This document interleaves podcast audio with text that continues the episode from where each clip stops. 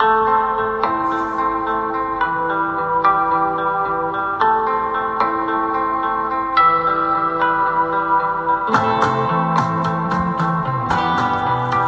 Hello，大家好，这里是黑瞳星月，我是黑瞳。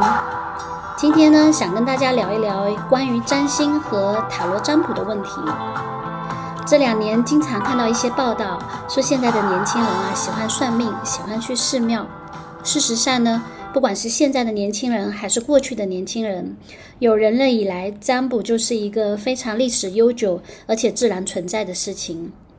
我今天呢就想来讲一讲占卜和塔罗的原理，也借这个机会统一的回答一些平常经常被问到的关于占星和塔罗的问题，包括什么是占星，占星塔罗是算命吗？占星能用来做什么？塔罗和占星又有什么不一样？我要找什么样的占卜师合适？诸如此类的问题。首先呢，我想简单的介绍一下占星学。占星顾名思义呢，就是通过星象来做占卜。事实上，它是诸多最古老的占卜方式之一。这个世界在很多年以前就有各种各样的占卜工具了。最原始的，我能想到的是中国古代的龟背占卜。啊，就是古人用一个砖头在乌龟的龟壳上面呢凿洞，啊凿一些洞，然后呢把它丢到火里面去烧，烧完之后呢，我们讲说这个龟壳的上面呢展示出来的这个图案和面貌呢，古人就用这个去判断和推断一些事情的发展。当然，中国还有八字、易经、紫微斗数。紫微斗数实际上也就是中国古代的占星术。西方有塔罗占星，北欧有卢尼什占卜，印度有贝叶经，土耳其还有咖啡占卜，许许多多古老的占卜方式呢，事实上都保留到了现在。那么占星呢？顾名思义，就是以天空的星象作为一个观测的对象，来作为占卜，作为预测。人的命运以及事情的发展、世界的变迁，都随着星象有所变化。几乎所有的占卜的原理，都基于我们会认为大世界和小世界、大宇宙和小宇宙之间是有呼应的。如果我们相信这个世界是一个有机的整体，相信呢？大宇宙和小宇宙存在的这个呼应，相信所所谓存在一个更高维度的道法自然的这样子的现象，那么我们就会相信占卜、占星呢，就是在天成象，在地成形，天上的星空的事物和地上的事情，人们之间的事情是有呼应的。从小一些说呢，也可以说这是世界的一个分形现象。分形是一个几何学的概念。事实上，在我们的世界里存在着许许多多局部和整体相呼应的这样的一个分形的现象。当然，也可以从最新的量子力学去理解，呃，我们的这个占卜。所谓的量子力学里说的量子纠缠，就是指的是两个量子不管相隔多远，都会存在一种关联。其中一个量子的状况发生改变，另一个量子的状况也会发生改变，并且这中间是不受时间、空间的限制的。那么呢，我们的分析心理学的鼻祖荣格也对占星有许许多多的研究。他把占星的原理总结为共识性，也就是说，他也会认为行星的位置和人类的生活经历之间有着一种非因果的平行或对应的关系。嗯，回到占星本身，也就是说，占星指的是星象和每个人之间的关联。所谓的星象呢，是一个很大的概念。我们在占卜的时候，很多时候是根据这个一个人的出生的时间所排出来的出生星盘来做推断的。什么是出生星盘呢？出生星盘呢，就是想象我们出生的那个瞬间，我们在我们的出生地朝着天空拍了一张快照。这张快照上面呢，记记录了当时的星体的排布的状况。当然，天空中有非常多的星体。占星学通过几千年的发展呢，选取了其中代表性的十几颗的行星来标识我们命运的基本信息。那么事实上呢，在古代的时候呢，因为古人的这个出生信息，古古代的平民的出生信息并不准确，所以呢，很多的时候呢，其实大家并不能用自己的出生星盘，在这个特别是在古典占星的时期，而那个时候就流行另外一种占星术，叫做卜卦占星，而卜卦占星呢。就是像我们刚才说的这个龟背烧火一样的，根据来问卜的人当下提问的当下来起卦起当时的星象来推断一些事情的结果。而当时的贵族呢，是具有出生的时间的，那么就可以做出出生星盘。而到了现代呢，普通人也都有了出生的时间，所以我们每个人都有出生星盘，可以呼应和对照以及预测、观察我们命运的发展。那么我们从星象去看个人的命运呢？命和运这两个字，我会把它拆开来说。所谓的命，指的是本命。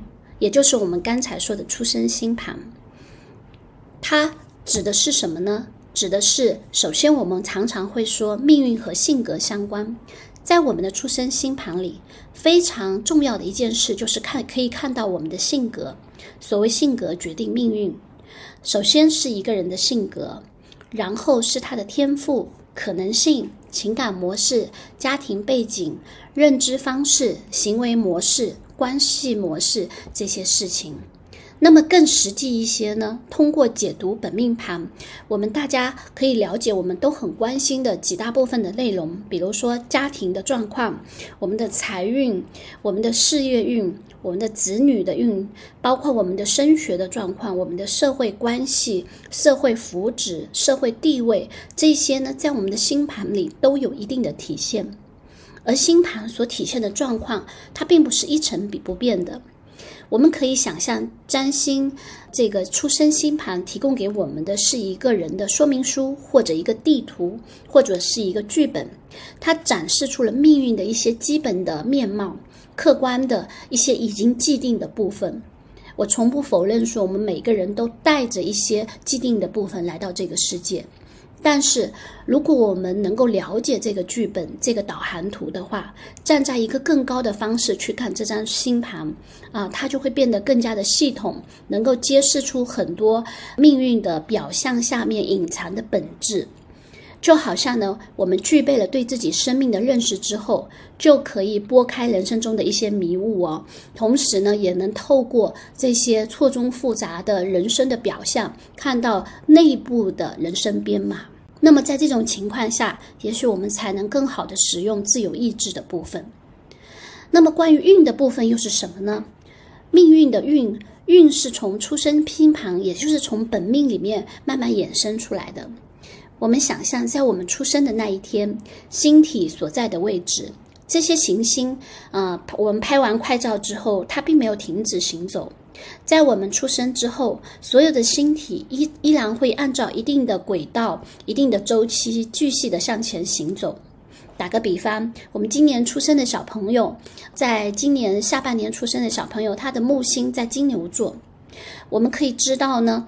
在十二年以后，那么木星会回到这个它的本命的木星所在的位置，就会对这个人产生一些作用，代表流动的行星对一个人本命产生的影响，也就是我们俗称的流年运势。随着时间的发展，星象的变化，对我们每个人每个人的本命产生的那些影响，在这样流年的激发下。我们本命盘里的一些特点、一些主题、一些天赋、一些功课，甚至一些事件呢，都会被激发出来。我们经常听到一句跟命理有关的话，叫“命里有时一定会有，命里没有的就没有”。这句话呢，我基本是认同的。这句话的意思，它并不是说命运已经制定好了一个计划，要给你什么东西，一二三四，哪些东西是有的，哪些东西是没有的，像一个清单，不是这个意思。他所说的命里有时有的一定会有，命里没有的没有。这个有指的是我们本命盘里面的一些性格、一些特点、一些主题、一些矛盾冲突。如果我们的本命有的有的话，那么在流年的激发底下，它就会凸显出来。如果我们本命里没有这个主题的话，那么流年可能对我们的影响就不大。我们并没有一个本命的这个相关的部分去承接和呼应。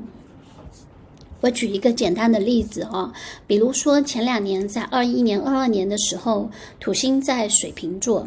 土星呢，在占星里面呢，我们通常会代表它所在的位置是会带来压力或者重大的挫折感的。那么，当土星在水瓶座的那两年呢，因为有四个固定星座。呃，水瓶座、天蝎座、金牛座、狮子座这四个固定星座都会受到这个土星水平的直接的冲击。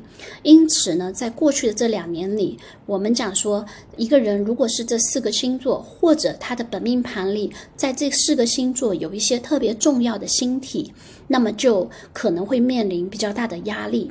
事实上呢，我们看社会新闻，我们也会注意到，在过去的两年里，有许多的社会新闻，一些娱乐明星，包括一些社会焦点呢的人物，都会聚焦在这四大固定星座。包括前两年，呃，我们会看到跟郑爽、吴亦凡啊这两个都是大固定星座，一个狮子座，一个天蝎座，都会有很大的人生的重大转折。那么，我们对于普通人来说呢，我相信这四大星座呢，在过去的两年中，也经历了不少人生的重要的变化和波折。那么，从今年年初开始呢，土星已经运行到了双鱼座。那么，双鱼座相关的的就是四大变动星座，就是双子座、射手座、处女座、双鱼座，而。流年的土星呢，就对这四大星座或者这四个星座上有重要星体的人形成了影响。事实上呢，土星才刚刚进入双鱼半年，我们已经看到了不少的这样的事件哦。因为我平时会有个习惯，平时看到一些新闻或者社会焦点的时候呢，会去看一下这些人的太阳星座，包括说去试着去排一下他的出生星盘。比如说上半年这个史航，他就是双鱼座，而最近呢，因为一些。事情跟自己的前男友的纠纷，就是有非常多的争议的陈绮贞，她就是双子座。我们会发现呢，社会的焦点或者是说重点人群呢，慢慢的转移到了变动星座这边。所以呢，呃，我们讲命和运，本命的命呢，是指的是我们自己。我们对自己的本命星盘有更多的了解，更多的主题的观察，啊，我们也许就会发掘出一个不一样的自己。本命星盘里面的内容呢，当我们去是一个非常好的自我发掘和自我认识、自我融洽的工具。而运呢，流年运势就像我们刚才所说的，它揭示的是生命河流的走向。当下身处何方？接下来又会发生什么？有时候，如果我们知道我们身处一个低谷，我们可以在这样的流年里面呢，采取一种呢比较自我保护或者保守的策略。有时候呢，在我们的流年运势到了一个有充满机会或者需要更勇敢、更积极一些的年头的话，我们也会有一个提醒，不要错过。那么，我常常呢也会被问到一个问题。我们在什么样的时候适合去做占星呢？我们可以问占星师什么样的问题呢？在大的前提上，我会建议，如果大家相信占星的基本哲学原理，也就是我们前面说的。宇宙的共识性，相信世间的万物有一定的联系，相信有看不见的更大的规律在运行。在这样的前提下呢，我们可以去寻找一些啊类似占星或者其他的这样的工具。而事实上呢，当我们去找占星师做占星解读的时候，我们可以了解些什么呢？嗯，或者我们要在什么的时候去找呢？首先呢，是在我们想要了解自己的时候，有时候我们的人生像水一样的度过，时间一天天的就这样过去了，我们会对自己有感到迷茫，有时候会对自己提出这样的问题：到底我是谁？我本人来说，在最初学习占星的时候，也是因为对这个问题有很大的困惑。听起来这似乎是一个非常大的问题，但我相信在非常多普通人的脑袋里面都曾经冒出过这样的问题，并且久久的不知道怎么去回答。尤其是在现在这个很不确定的社会，我会觉得占星会是一个很好的工具，能够帮助我们去了解自己。我在。我在平时做占星咨询看盘的时候呢，我喜欢盲看，什么意思呢？就是我不想听到呃，是一些关于看盘者的信息，我只希望通过他的出生时间，在我们没有沟通之前呢，纯粹只是通过出生的时间，也就是出生星盘来做解读。我希望提供一个完全占星的视角，因为什么呢？因为其实我们对自己的认知有时候并不是准确的，我们对自己的了解没有自己想象的那么的多。有时候呢，我们需要一个更客观，或者是更类似于呃天空的视角去，然后呢，我们重新去审视自我，审视自己的命运。那么，我会认为占星是一个很好的了解自己的工具。第二呢，就是在我们的人生面临重要的问题，或者十字路口，或者面临重要选择的时候，我们可以去通过占星了解一个命运的走向、命运的指引。有时候，我们对我们的命和运有更多的了解的时候，也就占据了更多的主动性和掌握权。当然，我们还说占星还有一些其他很实际的用处，除了我们对职业、天赋、天赋、婚姻、爱情之类，还有一些可以说是专项的这个作用。比如说，关于关系，我们还有合盘。所谓的合盘，就指的是面对各类的关系，无论是感情、亲子。合作还是婚姻，我们可以通过两个人的出生星盘的对比和组合，看出大家关系的一个基础的状况，大家关系的主题是怎样。大家发展的初期是怎么互动的？然后呢，大家的关系里面有没有一些矛盾？而这些矛盾冲突是不是不可调和的？或者呢，在流年的激发下，我们的关系会经过一个什么样的曲折，或者上坡还是下坡，还是说正在一一个什么样的阶段啊？这个是我们讲跟关系有关的一个运用。当然，还有一些其他的运用，比如择地占星，可以运用 A C G 的占星地图，看到在全世界的范围内，我们适合在哪里发展，帮助我们做出关于留学或者移民或者旅行的一些重要选择。当然，还有一些是关于择时的，呃，帮助开业去选取一些良好的开业时间、手术时间，或者呢，选择一个适当的身体的状况，或者对自己本命比较有利的时刻，去做一些我们会认为特别重要的事情。那讲到这里呢，我又想到我经常被问到的一个问题是：那塔罗又是什么呢？塔罗和占星有什么区别呢？如果要选择的话，到底是做占星还是做塔罗呢？塔罗到底是算命吗？客观的说呢，我并不排斥塔罗是算命这个说法。事实上呢，如果我们认为命运是有一定的规律的话，占星也好，塔罗也好，它都可以说具备了一定的我们说的算命的这个功能。塔罗呢，是另外一门流传了数千年的占卜体系。它是一套图形的象征语言，它同样汇聚了一些关于万事万物之间关联的这个图形的这个密码。我们同样用心理学家荣格的这个共识性来解释。就是我们会认为一切的答案都存在在我们的潜意识里面。所谓的塔罗的共识，指的是看似不相干的两件事情，就是我们抽取塔罗牌看似偶然，但事实上呢，这个牌面本身反映了问卜者的问题的答案，我们只需要做出忠诚的解读就可以了。作为一个流传了几千年的占卜工具，它有着非常惊人的准确度。塔罗。一般的占卜算命重视结果，那么塔罗呢，可能是这些占卜工具里比较能够迅速、直接的反映出当下状况的一个工具。它比较客观中立，而且呢，塔罗是图形化的，有助于我们用现在的这种图形化的思考方式呢，把问题以一种非常形象的方式表达出来。一定程度上，塔罗也是可以帮助人趋吉避凶的。我们说塔罗常常也不会帮助问卜者直接做出决定，而是告诉你说现实是怎么样的，发展会怎样。真正做出决定、主宰命运的那个人，仍然是问卜者本身。有时候呢，我们在当下并不能理解塔罗给出来的答案哦。就像我在实际占卜中经常遇到，有时候几天或几个月以后，会有客户给我发来信息，告诉我说，在当时我抽牌的时候，我解读中告诉他的一些答案，他现在终于知道是什么意思了。嗯，当然也会有一些人会问我说，啊，比如说占星和塔罗哪一个更好，哪一个更适用？我会说呢，嗯，他们是各有特点，他们之间的差异性呢，首先是一个时间上的差异性。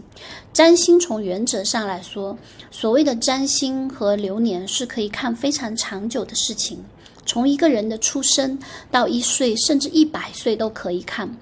可是塔罗牌它比较针对当下的事，一般来说我们会去预测几个月之内的事，最长不超过十八个月。越短的时间的问题，结果就会越清晰。这也是塔罗和占星的区别。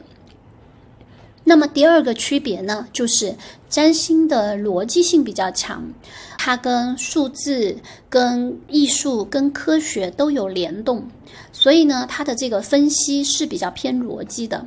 会，我们对于那些逻辑比较擅长的人，可能会比较喜欢占星的这样的解读的表述方式。而塔罗是更加直观的象征语言，会有一些人会喜欢更具象的、更图形化思维的人呢，更适合塔罗牌。那么说到底呢，第三点，也就是这两个最大的一个选择的标准呢，是还是在于大家的喜好。你喜欢一个什么样的方式，这是非常重要的。呃，我会认为这也是占卜之所以会灵验的原因之一。那么最后呢，也是最经常被问到的问题：我怎么去寻找占卜师？怎么去判断哪个占卜师适合我呢？我会认为呢，寻找占卜师，或者是揣测什么时候要去做占卜这件这个的同时，也都是一个占卜的过程。什么意思呢？就是大家要相信自己的感觉。很多年前，我的塔罗老师就告诉我，适合的塔罗老师是你凭感觉你就会喜欢的，你觉得顺眼的，你就去找他。这么多年下来呢，我的经验也告诉我，直觉一直是所有的占卜当中特别重要的一部分。那么今天呢，就聊这些看起来很基础，但是呢，也经常有人会问到的问题啊。我希望大家很更多的了解占星和塔罗。呃，我接触占星塔罗十几年的时间里，我对他们的喜欢一直都是有增无减。他们真的是我所遇到的最好的艺术，也是最棒的科学。啊，所以呢。有时候呢，就会在这上面会多说一些，嗯，希望这些星星、这些塔罗牌，他们曾经给了几千年来给了许许多多人指点以及启发，也希望现在同样可以给到你。今天就到这里，我们下次再见。